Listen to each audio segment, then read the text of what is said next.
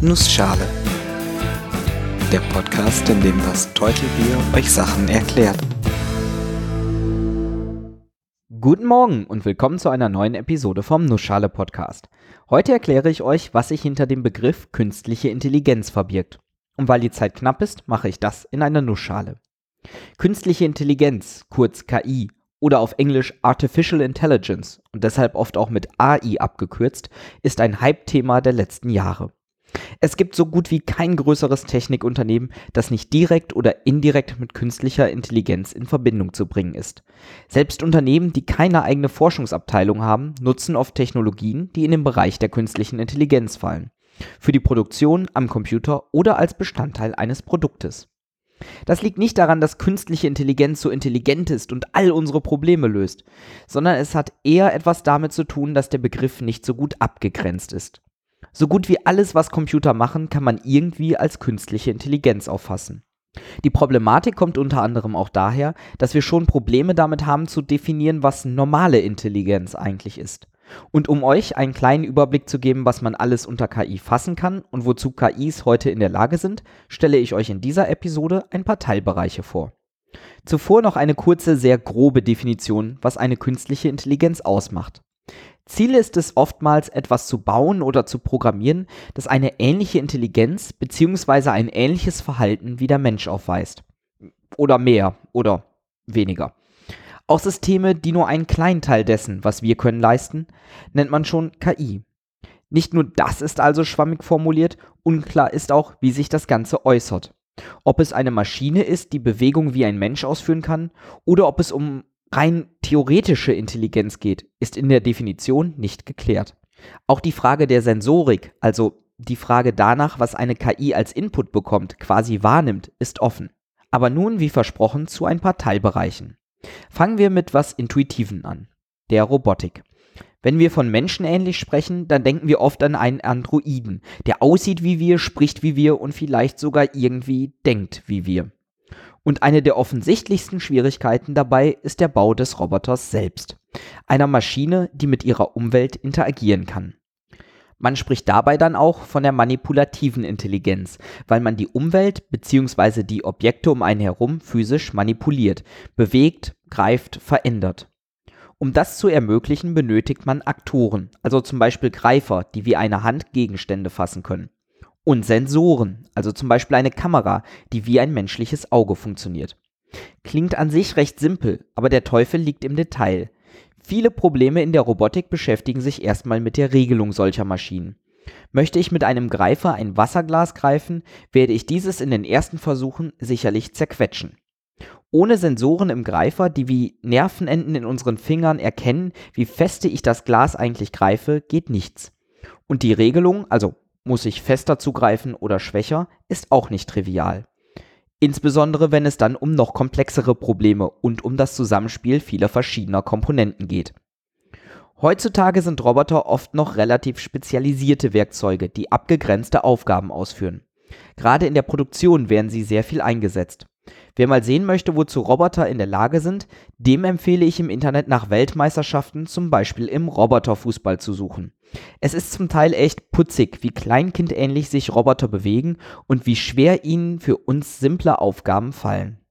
Fußball ist ein gutes Beispiel, um zu zeigen, dass nicht nur die äußere Hülle und deren Ansteuerung relevant ist, ein Roboter muss auch in der Lage sein, Wissen zu erwerben, zu speichern und zu verarbeiten.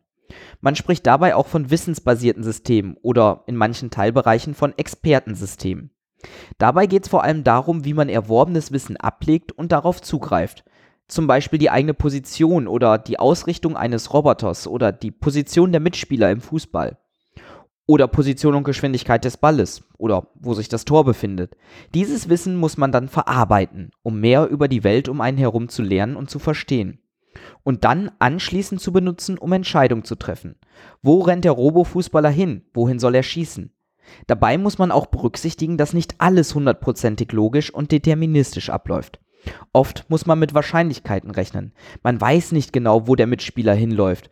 Und selbst wenn man genau weiß, wie der Mitspieler handeln will und theoretisch wird, heißt es ja noch lange nicht, dass er das auch schafft.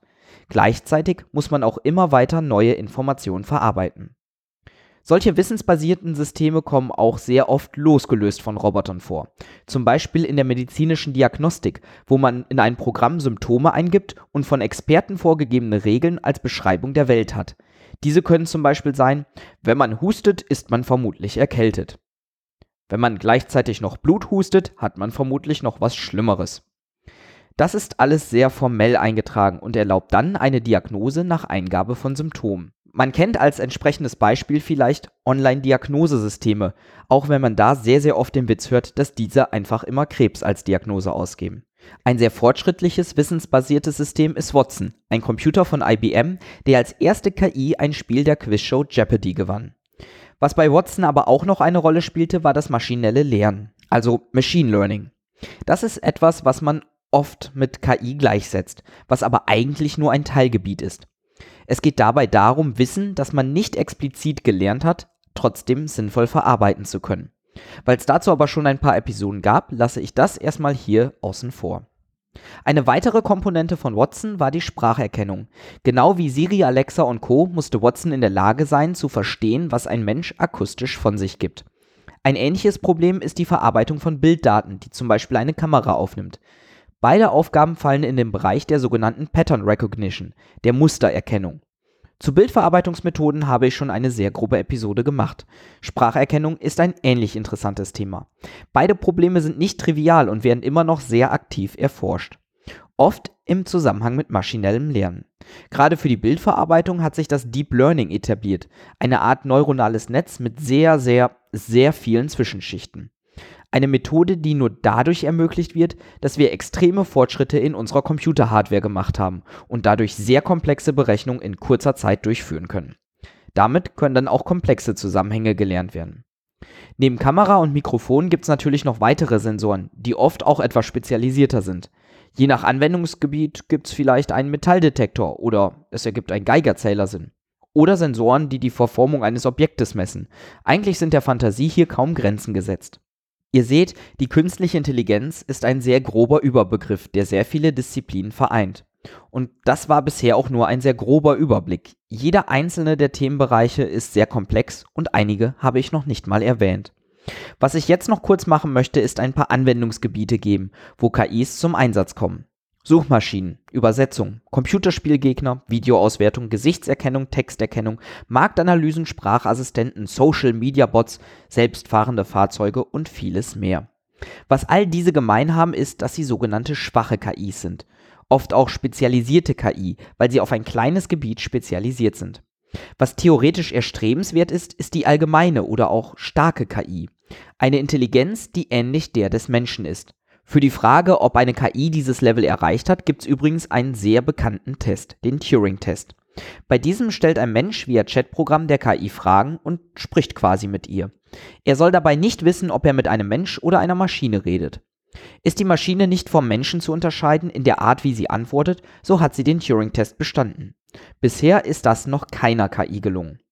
Das ist vielleicht auch besser. Viele fürchten sich nämlich vor diesem Zeitpunkt. Es besteht die Befürchtung, dass die Maschine ab diesem Zeitpunkt intelligenter wird als wir und sich selbstständig weiterentwickeln kann. Man spricht dabei auch von der Singularität und nennt die Maschine eine künstliche Superintelligenz. Und wenn man Filmen wie Terminator oder Matrix Glauben schenken mag, schneiden wir Menschen dann nicht gut ab, sondern werden eher von den Maschinen versklavt. Ob so etwas passiert und wann, keine Ahnung. Manche Leute halten das für Kokolores, andere fürchten, die nächsten Jahrzehnte wegen so etwas nicht zu überleben. Fakt ist, aktuell ist die KI noch längst nicht so weit. Zwar sind Maschinen oft klüger, was die Speicherung und die Verarbeitung von Wissen angeht, allerdings sind unsere Augen beispielsweise immer noch überlegen. Und gerade die Auswertung dessen, was wir sehen, macht uns kaum eine Maschine nach. Andere Sensoren wie die Nase und die Ohren kann die Maschine allerdings schon besser bedienen als wir. Es gibt noch weitere Maßstäbe wie IQ-Tests, wo Siri und Co. angeblich knapp 50 Punkte erreichen und die sogenannte emotionale und soziale Intelligenz, wo Maschinen extrem verlieren. Aber diese Maßstäbe sind auch schon beim Menschen schwammig definiert. Ich hoffe, ich konnte euch kurz und knapp erklären, was eine KI ausmacht. Fragen, Kommentare oder Themenwünsche könnt ihr gerne auf der Webseite oder auf Twitter hinterlassen. Die Links findet ihr in den Show Notes. Gerne dürft ihr diesen Podcast auch euren Freunden weiterempfehlen und zum Beispiel auf iTunes bewerten. Ich bin das Teutelbier und ich danke euch fürs Zuhören.